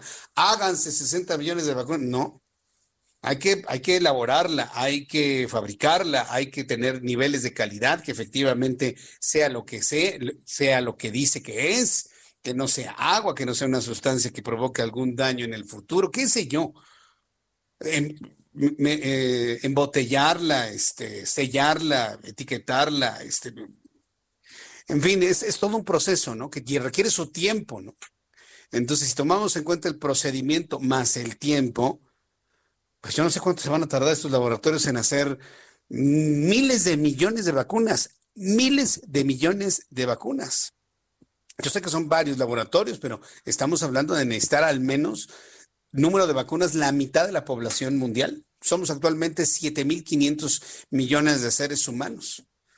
Necesitamos al, al menos unos 3.700 millones de vacunas en el mundo de aquí al siguiente año, los siguientes dos años. ¿Tenemos la capacidad humana de fabricarlas? Yo le adelanto que no. Entonces vamos a tener que ser muy, muy, muy pacientes en, ese sentido. La Comisión de Quejas y Denuncias del Instituto Nacional Electoral, del INE, rechazó la solicitud del PAN, del Partido Acción Nacional, para ordenar al presidente de Morena, Mario Delgado, dejar de emitir mensajes que relacionan a este instituto político con la aplicación de la vacuna contra el COVID-19. Yo creo que el Partido Acción Nacional tiene razón. Yo creo que ningún partido, ni Morena, ni el PRD, ni el PRI, ni el PAN, ni nadie pueden decir nosotros como partido vamos a poner vacunas. Eso es, eso verdaderamente raya en lo insólito, en lo inaudito. La decisión se tomó al considerar que la campaña electoral para la renovación de la Cámara de Diputados y de 15 gubernaturas no ha iniciado, sino que la estrategia de Morena se difunde en la etapa de precampaña pero la comisión precisó que la sala especializada del Tribunal Electoral del Poder Judicial de la Federación deberá entrar al fondo y determinar si este partido incurrió en promoción anticipada. Y de esa manera, pues, ¿qué pasa? Pues nada más les ponen una multita y ya, la pagan y siguen haciendo lo que, lo que hacen. Los integrantes de la comisión indicaron que no podían adoptar la medida cautelar porque es muy difícil prever qué mensajes difundirá Mario Delgado en su cuenta de Twitter. no puede ser. Los integrantes de la comisión, no, pues es muy difícil que pongamos eso, pues no sabemos qué va a escribir Mario Delgado, pero le pueden decir que no debe escribir, ¿estamos de acuerdo, no? Vaya justificación del INE. ¿eh? Es, eh, pero de lo más sencillo, dice que no pueden prever qué es lo que va a escribir en su cuenta de Twitter el líder de Morena y anuncia que donará la mitad de sus prerrogativas para ayudar a que se financie la vacuna contra el COVID-19. Miren, lo más triste de todo esto, lo más triste de todo esto es se va a lucrar políticamente con la enfermedad, se va a lucrar políticamente con la vacuna, pero como yo estoy seguro que usted es una persona inteligente que no se va, no se va a dejar manipular por este tipo de cosas, bueno, pues usted sabrá perfectamente por dónde viene todo el asunto y pues usted no se va a dejar llevar por esas impresiones. Estoy completamente seguro. La única parte que me preocupa, sí, la única parte que me preocupa es que la gente que no se informa, que no se entera, se quede con esa idea de que la vacuna la va a repartir Morena. Y ahí es donde quiero ver a la oposición, ¿eh? Pero bien lista, ¿eh? A nuestros amigos de la oposición bien listos para poder denunciar este tipo de prácticas. Por pronto ya, ya le llamaron la atención, ya se hizo ahí un comentario eh, dentro del Instituto Nacional Electoral. Bien, tengo contacto en estos momentos con Raúl Morón. Él es el presidente municipal de Morelia, en Michoacán, a quien yo le agradezco estos minutos de comunicación con el auditorio del Heraldo Radio. Estimado Raúl Morón, ¿cómo le va? Bienvenido, buenas noches. Jesús, buenas noches, qué gusto saludarte, un abrazo. Muchas gracias por tomar la llamada telefónica. ¿Cómo les ha ido ya en Morelia con el tema COVID-19? ¿Cuáles han sido las estrategias, los protocolos aplicados? Vaya, ¿cómo ha reaccionado la gente, presidente municipal? Fíjate que bien Jesús, este, eh, tuvimos una reunión apenas la semana pasada con el Consejo Municipal de Salud, donde participa todo el área de salud del gobierno del estado, y dado que estamos rodeados de estados que están en semáforo rojo, el Estado de México, Guanajuato, Querétaro, Jalisco, Colima, etcétera, este, y en Michoacán empiezan a avanzar un poco los, los casos, decidimos tomar algunas medidas para Morelia, pero que se van a replicar en todo el estado, que tiene que ver con cerrar este, el centro histórico de la ciudad de Morelia, peatonalizarlo durante este mes y el mes de enero, todos los días, y también cerrar todos los establecimientos mercantiles el jueves, perdón, viernes, sábado y domingo, de las 7 de la noche en adelante, sin venta de bebidas embriagantes, etcétera, etcétera. Entonces, estas medidas intermedias, este, Jesús, nos van a permitir romper esta cadena de contagios, que es lo que recomienda la gente de salud y nosotros, pues bien, eh, la verdad es que Morelia se estaba reactivando económicamente, pero dado los riesgos que estamos enfrentando y tenemos, bueno, ahora estamos actuando de esa manera, estamos vigilando que todos en la calle traigan cubrebocas, les pedimos a los dueños de establecimientos mercantiles que sean ellos los responsables, porque si nosotros encontramos alguna gente dentro de sus establecimientos sin las medidas pertinentes de cubrebocas, si no tiene gel sanitizador, si no tienen tapetes, etcétera, este, bueno, pues entonces la, la responsabilidad recae en ellos y pueden, este, podemos eh, eh, aplicar alguna multa, alguna sanción. Igual en el transporte público, el aforo es del 50% y de la misma manera los choferes son responsables de que todos los usuarios traigan su cubrebocas, si no, no se les puede prestar servicio. Entonces, estas medidas seguramente van a permitirnos bajar el nivel de contagio y estar este, con tranquilidad en este mes de diciembre y enero que son extremadamente complicados esos. Pero lo que es importante reconocer es que hay una coordinación muy estrecha y ahora con el gobernador, me parece que ya este, accedieron a tomarnos en cuenta para tomar decisiones. Pues eh, la verdad es que se escucha muy bien planeado todo esto y preguntarles cómo están en materia de, hospitalización, porque bueno, pues ese es, ese es el punto que más ha estado preocupando, que ha ido creciendo el porcentaje de camas eh, ocupadas con ventilador o, apoyo de respiradores. En el caso de Morelia, Michoacán, ¿qué nos informa, señor alcalde? Bueno, como tú sabes, Morelia concentra los hospitales de segundo y tercer nivel de Michoacán. La mayoría, entonces mucha gente acude a Morelia. Aquí en Morelia estamos en el 50% de ocupación hospitalaria todavía. O sea, tenemos todavía posibilidades de atender a pacientes. Pero aún con todo y ello, no hay el equipo suficiente, el equipo necesario, esto es ventiladores suficientes para atender a algunos este, paisanos que puedan adquirir el virus y que puedan ocupar de este tipo de equipos. Entonces, por eso es que estas previsiones las estamos tomando, porque aunque tenemos todavía capacidad hospitalera un 50%, el equipo que tenemos no es del 100% de la capacidad hospitalaria. Esto es importante destacarlo. Entonces, por eso estas medidas, Jesús, que la verdad eh, hemos tomado nosotros, porque no queremos que, se expongan, que, se pierdan más vidas. Correcto. Ahora bien, eh, en materia de semáforo epidemiológico, ¿cómo se reporta en, concreto Morelia? En naranja, igual que todo el estado. Estamos en semáforo naranja. naranja. Sí, así es. Hace 15 días llegamos a este nivel de semáforo naranja porque, este, reitero, las fiestas de noviembre, los días de muertos, después ahora en diciembre que la gente eh, tiene una mayor movilidad, este, cobrando su aguinaldo igual después del 12 de diciembre empiezan a salir mucho y todo eso obviamente pues está reflejando, aparte de que tenemos ya aquí en Morelia visitantes, visitantes nacionales, turistas que vienen de otras partes, Morelia siempre es muy atractivo para la gente de, la, de otros estados de la República y vienen a visitarnos fundamentalmente de la Ciudad de México y ya, ya tenemos los fines de semana, tenemos una concentración importante, estamos con brigadas ah, pidiéndole a la gente que guarden su distancia, que estén circulando, que no se detengan, las plazas están cerradas para que no lleguen a sentarse, o sea, este tipo de medidas que permiten que la gente también se sienta segura, porque esto es importante también. Y, pero yo, debo destacar, Jesús, que las morelianas y los morelianos han asumido con mucha responsabilidad estas medidas. Todas estas medidas que te comento las platicamos, ¿eh?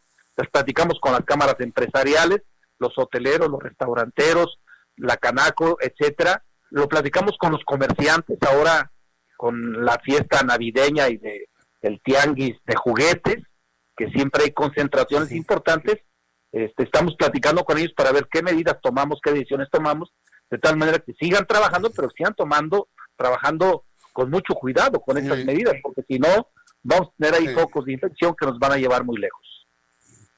Bien, pues eso me parece importante que, se tome en cuenta, porque fíjense, en este momento varias personas del público que, lo están escuchando ahí en nuestra emisora en Morea, Michoacán, me, han comentado, digo, se, lo planteo, ¿no? Así abiertamente, don Raúl Morón.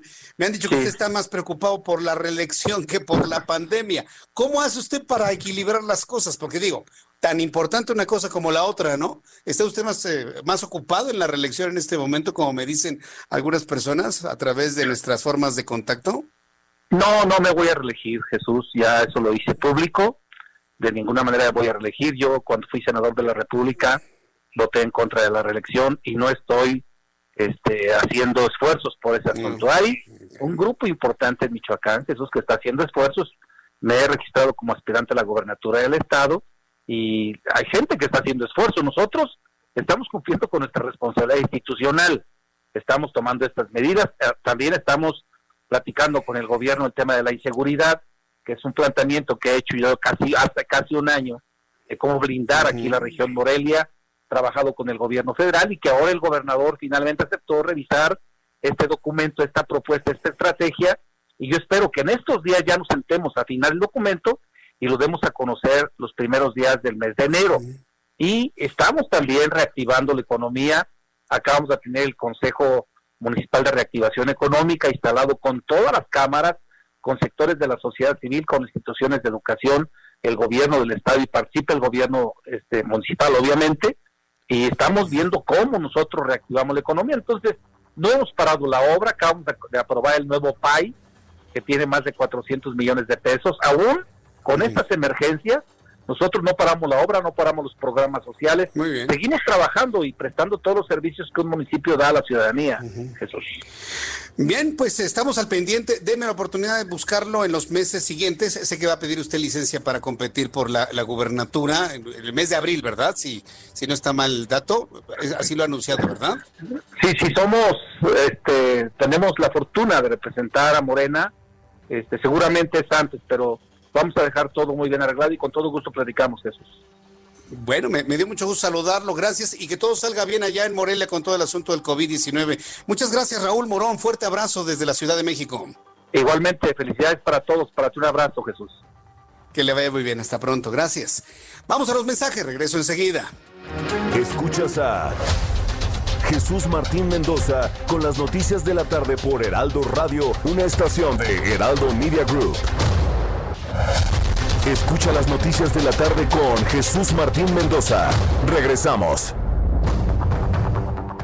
El 2020 indudablemente va a ser recordado como un año sin precedentes, pero no solo por las consecuencias que el COVID-19 ha ido dejando, sino porque dentro de esta adversidad nos hemos adaptado a una nueva normalidad, superando poco a poco los desafíos que el día a día presenta. Superar estos desafíos no se hace de manera aislada, sino con la colaboración de todos. Desde la iniciativa privada hemos visto ejemplos de cómo trabajar de la mano ha arrojado resultados positivos. Desde abril, la industria mexicana de Coca-Cola, a través de su fundación y en conjunto con otras empresas e instituciones, formaron parte de la iniciativa Sumamos por México, que se ha encargado de habilitar el centro Citibanamex como unidad temporal para atender a pacientes con COVID-19. Este apoyo se incrementó en diciembre, con la ampliación de la capacidad hospitalaria de 463 camas a 607 hasta marzo de 2021. Pero el COVID-19 no solo se atiende con insumos, sino también con mucha concientización.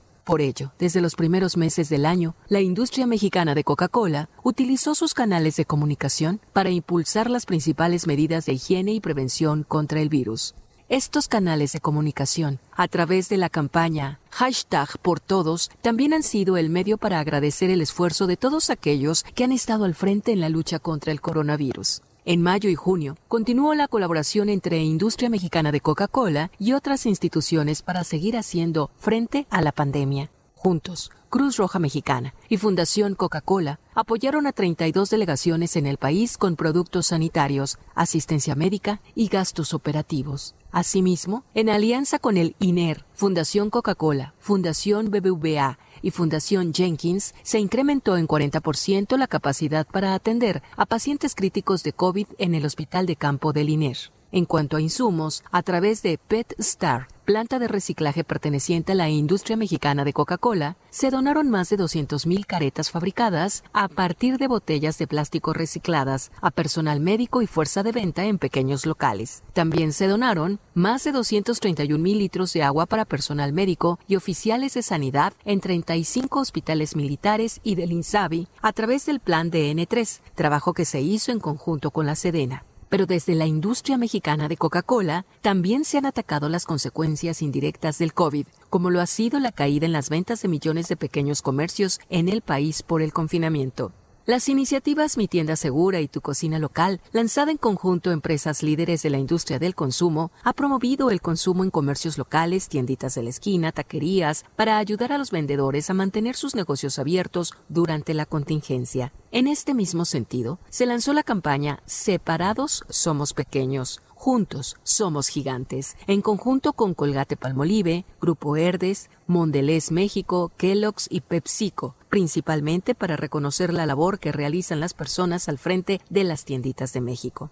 Pero para la industria mexicana de Coca-Cola, el 2020 ha sido más que el COVID-19. En marzo reconoció la labor que las mujeres han desarrollado dentro de la empresa desde 1886. En noviembre presentó su mensaje de fin de año, unidos como nunca esta Navidad. Además lanzó la Wow Bottle, una edición especial de la Coca-Cola, original que permite transformar una botella de 600 mililitros en el mejor regalo navideño. Y mientras termina el 2020, ya ha puesto la mirada en 2021, pues la industria mexicana de Coca-Cola mantiene su compromiso para hacer de México un mejor país, impulsando la recuperación económica, sumando esfuerzos con gobierno, empresas y la sociedad para seguir avanzando. Hagamos esto juntos.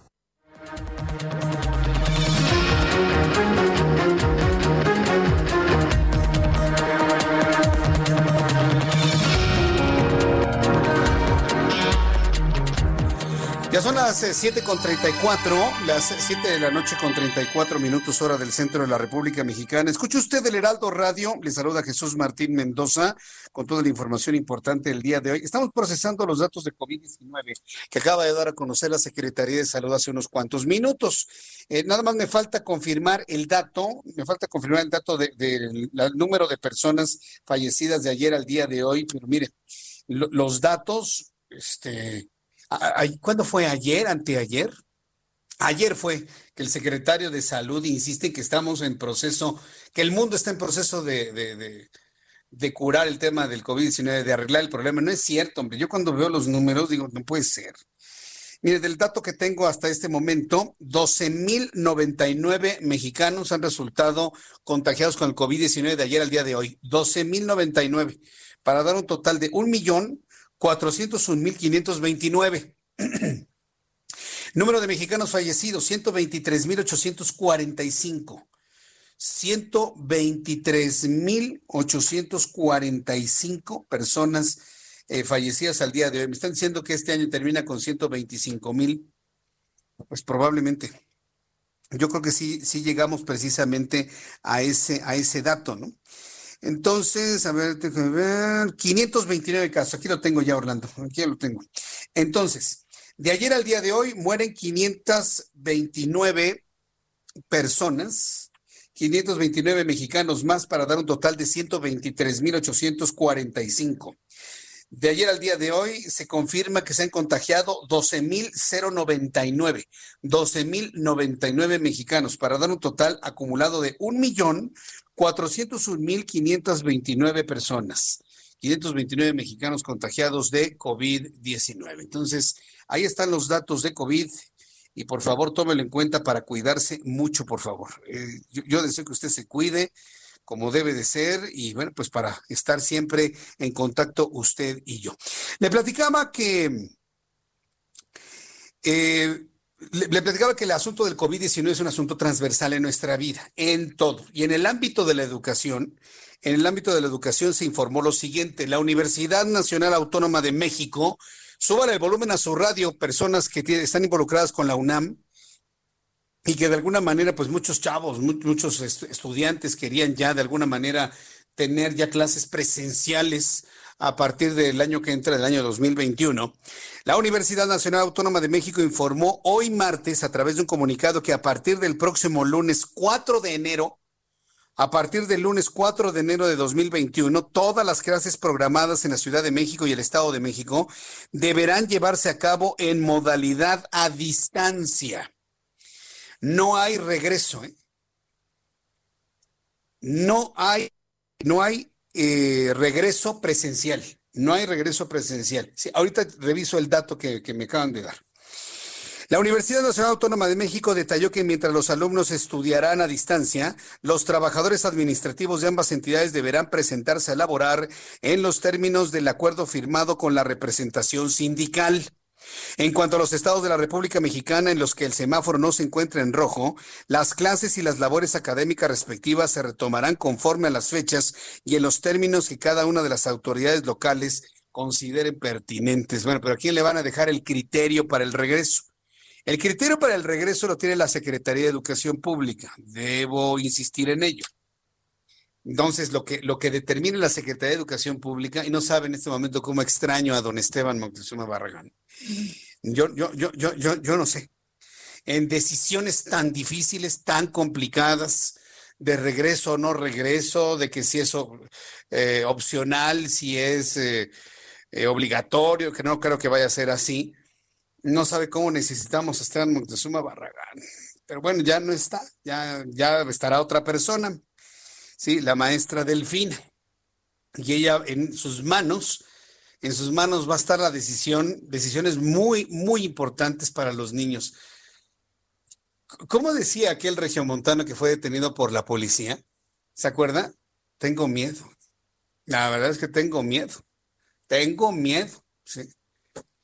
Que en las manos de una persona que muy bien intencionada, si usted quiere, ¿no? Pero sin los elementos de, de, toma de decisiones, como decía aquel hombre de los lentes negros cuando lo detuvieron en Monterrey, tengo miedo, ¿eh? Tengo miedo, ¿sí? Tengo miedo.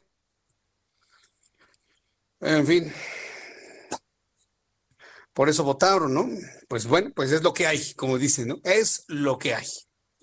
Y a ver cómo nos va finalmente. Por lo pronto, la UNAM insiste en que todo seguirá siendo a distancia a partir del próximo lunes. Atención, eh, estudiantes y las personas que quieran darme algún tipo de reacción en torno a ello, bueno, se los voy a agradecer. Son las 7.39, las 19 horas con 39 minutos sobre el centro de la República Mexicana. Mi querido Orlando, ¿me, me checas el número de personas fallecidas y los acumulados de ayer al día de hoy, por favor, porque tenemos, tenemos discrepancias aquí.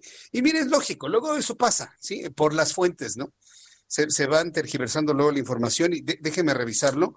Luego a veces, eh, luego a veces eso, eso pasa, pero pues ¿qué le hacemos, no? Si me está diciendo te equivocaste el número de fallecidos, sí, también me pareció una cifra muy baja de 529. Entonces, en unos instantes se lo, eh, lo corrijo, nada más que me ayude aquí Orlando para que le dé a conocer ya el dato correcto. Bueno, uno de los asuntos que nos han, nos han eh, preocupado de una manera singular, sin duda alguna, es eh, eh, cómo se han incrementado los casos de COVID-19 en la capital de la República. ¿sí? La Ciudad de México reporta 83% de ocupación hospitalaria, 83% de ocupación hospitalaria. Mira, le voy a poner un, dato un dato de, de, de, criterio, ¿no? De comparación. Cuando en la Ciudad de México se hablaba, así ya triunfalmente, de que estaba disponible el 55% de las camas, que la ocupación era nada más del 45%. Vaya, nos llegaron a decir que la ocupación estaba en el 37%, yo lo recuerdo, 37% no nada más la capital de la República, sino otras entidades ya hablaban triunfalmente de que había más camas que enfermos, porque sí llegaron a decirlo, que me disculpen, pero sí llegaron a decirlo. El reporte era de saturaciones, la gente iba a los hospitales y no encontraba lugar. Ahí, ahí tiene usted el caso de, los hijos que llevaron a su papá muy enfermo, hablaron a Locatel, dijeron, no, en el hospital general hay lugar. Llegaron y cual Juan, no había ni una sola cama y el señor se murió en la entrada del hospital. Entonces, cuando nos decían que había muchas camas, no había. Bueno, hoy nos dicen que casi no hay. Imagínense cómo han de estar los hospitales. Hoy la jefa de gobierno de la Ciudad de México, Claudia Sheinbaum, informó que la capital de la República ya llegó al 83% de ocupación hospitalaria por COVID-19, por lo que varios centros podrán estar ya saturados. Ya es un primer reconocimiento de la jefa de gobierno sobre una saturación en los hospitales. Por lo tanto, cuídese para que no se contagie de COVID-19. Y, al, y si se, usted sospecha que se contagió de COVID-19, atiéndase rápido, ¿eh? no deje pasar la enfermedad, porque usted se, se queda en su casa diciendo, ay, no tengo nada, ay, no tengo dinero para el médico, ay, que no sé qué. Va a necesitar usted hospitalización y no va a encontrar hospital. ¿eh? Entonces, si por la de malas llega el virus del COVID-19 a su vida, vaya con el médico en los primeros síntomas, como lo hice yo, para que entonces su tratamiento y su recuperación sea en casa de manera satisfactoria, porque no hay hospitales, señores. No hay hospitales ni públicos ni privados, señores. Por favor, se los digo con toda claridad. Que le llega el virus, yo no voy a decir si tiene la culpa o no, ahí no vamos a culpar absolutamente a nadie. Le llega el virus a usted a, a los primeros síntomas inmediatamente vaya con su médico. Si es de consulta privada, de consulta privada, haga usted un esfuerzo. ¿Por qué? Porque si usted se atiende de manera temprana y oportuna, podrá llevar una cuarentena y una recuperación en casa sin mayores complicaciones. Pero si usted se espera dos, tres semanas y el virus está haciendo su entramado dentro del cuerpo, cuando usted ya no pueda por los dolores o por la falta de oxigenación y demás, no va a encontrar hospital. Que conste que yo se lo estoy diciendo en estos momentos. Que conste que yo se lo estoy diciendo en estos momentos. Entonces, eso es, lo que yo quiero transmitirles sobre esto que ha dado a conocer la jefa de gobierno de la Ciudad de México. En conferencia de prensa reveló que el Instituto Mexicano del Seguro Social informó que dos hospitales que no estaban dedicados a COVID-19 van a tener un grupo de camas eh, dedicadas a COVID. De la misma manera, el City Banamex a partir de mañana ya tiene ampliación particularmente de camas de terapia intensiva, pues estamos sobre el 83% de ocupación hospitalaria. Es decir, eh, todo lo que es el centro este Banamex, allá en conscripto, se va a convertir otra vez en un gigantesco hospital, porque ya no hay espacio, porque ya no hay espacio, se necesitan, pero no nada más se necesita la cama, se necesita el equipo, se necesita el equipo. Cuando son las 7.43, me da mucho gusto saludar a través de la línea telefónica a nuestro querido compañero, amigo, analista financiero, Juan Musi. Mi querido Juan, qué gusto saludarte, bienvenido. Mi querido Jesús Martín, qué gusto saludarte, muy buenas tardes. Buenas tardes, Juan. ¿De qué nos vas a analizar el día de hoy? ¿Viste la bolsa el día de hoy cómo creció con la confianza generada por la vacuna? Pues mira, lo que lo que básicamente te quería yo contar pues es un poco si cómo termina este año, una breve reflexión de cómo terminamos y cómo arrancamos. Eh, evidentemente mucho del optimismo que ha traído este cierre del año con temas globales tiene que ver, luego, primero y más importante que nada, el seguimiento de la vacuna, ya por más de cuatro o cinco diferentes autores, estadounidenses, británicos, europeos, evidentemente hay una china, una rusa, pero bueno, pues esta esperanza que trae consigo la, la, la vacuna, mi querido Jesús Martín, pues evidentemente trae algo de optimismo para el mercado. Y ahorita voy a renunciar con este optimismo que evidentemente se está proyectando para el 2021. Evidentemente, lo que vivimos en el 2020, la mayoría de los mortales, la mayoría de la gente que trabajamos y que nos dedicamos a diferentes cosas, experimentamos un año muy complicado, sin duda un año dificilísimo. Eh, muchos emprendedores, muchos empresarios, eh, tristemente vieron sus negocios incluso cerrar algunos de ellos tuvieron que recortar personal, otros tuvieron que recortar los sueldos y ahora apenas la semana pasada que volvíamos a esto que vuelve a ocurrir con el confinamiento total, pues para muchos puede ser también definitivamente un golpe letal. Y son muy pocas las empresas que con la pandemia vieron beneficiadas o giros muy específicos o plataformas digitales para establecer comunicaciones, la más conocida el Zoom o el Team que provee eh, Microsoft o cualquiera de estas soluciones.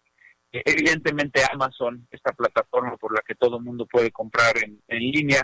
Mismo Apple, que a pesar de haber tenido que cerrar miles de tiendas alrededor y a lo largo y ancho del mundo, Apple se, se ha visto beneficiada porque pues hoy tiene una, por ejemplo, completa y absoluta demanda de su nuevo aparato que ya corre en la plataforma 5G, evidentemente Netflix, eh, empresas como Peloton eh, y estos pues, giros que están muy vinculados a, plataformas digitales y que yo te diría de alguna u otra forma tuvieron la suerte de que esta pandemia y el encierro los beneficiaran, pero no fue así de la mayoría de, de las empresas, que creo, Martín. La mayoría de las empresas experimentamos muchas dificultades, bajas en las ventas, cierres, te decía yo, despidos e incluso bajas en los salarios y las prestaciones de la gente.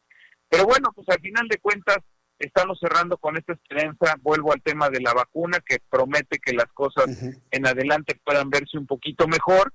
También el cierre de año en Estados Unidos políticamente se ve un poco mejor, perdón, pero al final de cuentas dejar de tener a un tipo como Trump impredecible en el poder y darle la bienvenida ahora en enero a un tipo un poco más predecible, en, habrá quien me dirá, pues sí, pero es un político de los de siempre.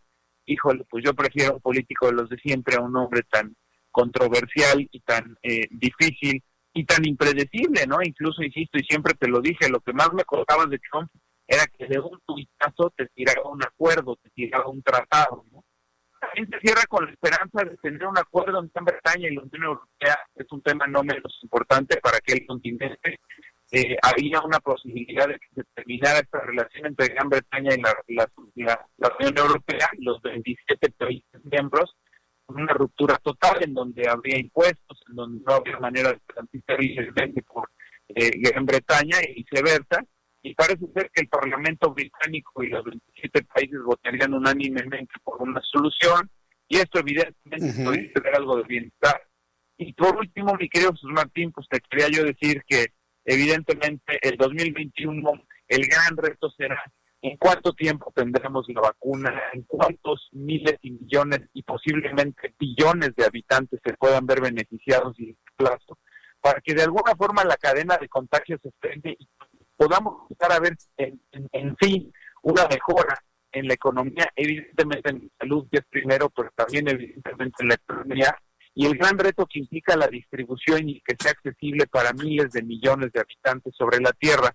El simple hecho de tener la cura y los temas que ya te comenté me hacen pensar y reflexionar que tendremos un año difícil, mi querido Jesús Martín, no será un año fácil, pero tengo la esperanza y con hechos y con esta breve eh, eh, reflexión que te hago de que 2021 debe de ser mucho menos malo, aún mucho menos malo que 2021, Jesús Martín. Bueno, pues yo eh, hago votos porque así sea, porque vaya, salimos de un año verdaderamente difícil, durante todo este tiempo y bueno, pues esperemos que en todos los ámbitos, sobre todo en el social, en el financiero, bueno, pues de alguna manera haya una recuperación sensible en favor de todos en el mundo.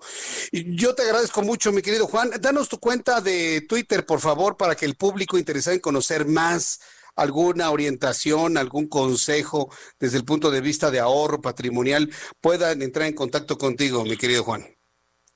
Claro que sí, mi querido Jesús Martín. Nada más, ojo, eh, como dije, creo que hay que ser muy prudentes, creo que hay que ser muy cautos, creo que hay que ser muy disciplinados y basarse en básicamente lo esencial y tener mucha, mucha prudencia de cara al 2021. Y con mucho gusto para poderlos asesorar a nuestros amigos que nos escuchan eh, en Juan S. Musi, arroba Juan S. En Twitter. Eh, como bien sabes, estoy a sus órdenes y contestando todos y cada una de las consultas y preguntas arroba Juan S. Musi, mi querido Jesús Martín. Bien, pues en arroba Juan S. Musi te escribimos, mi querido Juan, te envío un fuerte abrazo, gracias por estar con nosotros como siempre y que tengas un feliz inicio del año 2021, Juan. Igualmente, aprovecho para, para mandarte un abrazo con mucho cariño, con los mejores deseos para el siguiente año, a ti, a todo nuestro amable auditorio, cuídense, no se confíen, hay que seguir teniendo extremas precauciones y de verdad lo mejor, lo mejor, con mucho cariño, un fuerte abrazo, un mejor 2021. Gracias, Jesús Martín. No, hombre, pues muchas gracias a ti, mi querido Juan. Que tengas, que tengas muy buenas noches. Gracias. Igualmente, hasta pronto, Jesús Martín. Hasta pronto, que te vaya muy bien. Nuestro compañero Juan Musi, querido amigo, y que siempre ha estado muy pendiente de los análisis que se generan aquí en el Heraldo Radio. Son las 7.50, las 7.50 hora del centro de la República Mexicana. Mire, ya estamos nuevamente en la transmisión de YouTube, ¿eh? Lo que pasa es que se, se me terminó la pila antes de tiempo. Entonces, eso fue lo que ocurrió, pero ya estamos nuevamente en contacto con usted. Y antes de despedirnos, antes de despedirnos, porque el tiempo se va, pero de volada, me dicen que se cayó eh, la luz de CFE. No, no, no, se le acabó la pila al teléfono. No fue apagón, ¿eh? De la CFE. No, si fuera apagón, luego, luego. Bueno, si fuera apagón, no estaríamos en contacto por ningún lado. No, no fue apagón, pero ya estamos nuevamente. Estamos acá en, en YouTube para quien quiera unirse a nuestra transmisión. Yo cometí un error en los números, pero vaya, finalmente estamos en lo mismo, ¿no? Eh, murieron de ayer al día de hoy 990 personas, 990 personas de ayer al día de hoy. Es que yo vi un, vi un renglón equivocado, ¿eh? Eso fue, fue error mío, pero lo reconozco. Entonces, ya teniendo estos datos, 123.845 mexicanos que han fallecido lamentablemente, un millón cuatrocientos un mil quinientos veintinueve mexicanos que han sido contagiados, tenemos un índice de letalidad que está en el 8.83%. 8.83%. Bien, ya aclarado el punto, ya aclarado el asunto, pues ya tenemos entonces eh, correctos los números de COVID-19 durante este día. Quiero agradecerle a las personas que me lo hicieron ver y muchísimas gracias por ello. Antes de despedirnos y para redondear la información que se ha generado durante estos días, sobre, todo el día de hoy, quiero darle a conocer que eh, la aplicación de la vacuna contra el COVID-19 en Oaxaca para el personal médico y de enfermería comenzará a finales del mes de febrero, principios de marzo de 2020. El funcionario estatal dijo que ya se hizo una solicitud al gobierno federal para que se pueda dotar a la entidad de 20 mil dosis para poder vacunar a todos los trabajadores de la salud en los 25 hospitales que se han habilitado para atender a los pacientes contagiados con COVID-19. En Coahuila, nuevamente se incrementaron los contagios y defunciones por COVID-19 al reportarse 219 casos y 38 deseos durante las últimas 24 horas. Apenas ayer y en un comportamiento que se ha venido repitiendo luego de los fines de semana, el número de nuevos casos había disminuido, pero otra vez repunta. Le quiero informar que la Fiscalía General del Estado de Puebla, esto es importante antes de despedirnos, informó sobre la detención de una quinta persona relacionada en la caída del helicóptero que el 24 de diciembre de 2018 le quitó la vida a la gobernadora de Puebla, Marta Erika Alonso, y el senador Rafael Moreno Valle. Esta historia va a continuar. Entonces no fue un accidente, entonces sí tiraron el, el helicóptero. Ah, bueno, pues a ver, así como que no queriendo la cosa, ¿no? No queriendo la cosa, salió ya el asunto de lo que sucedió en Puebla. Tiraron el helicóptero para matar a los panistas. A nombre de este gran equipo de profesionales de la información, le agradezco mucho su atención. Los espero mañana en punto de las seis de la tarde, Heraldo Radio. Soy Jesús Martín Mendoza. Hasta mañana. Muchas gracias. Esto fue Las Noticias de la Tarde con Jesús Martín Mendoza. Heraldo Radio.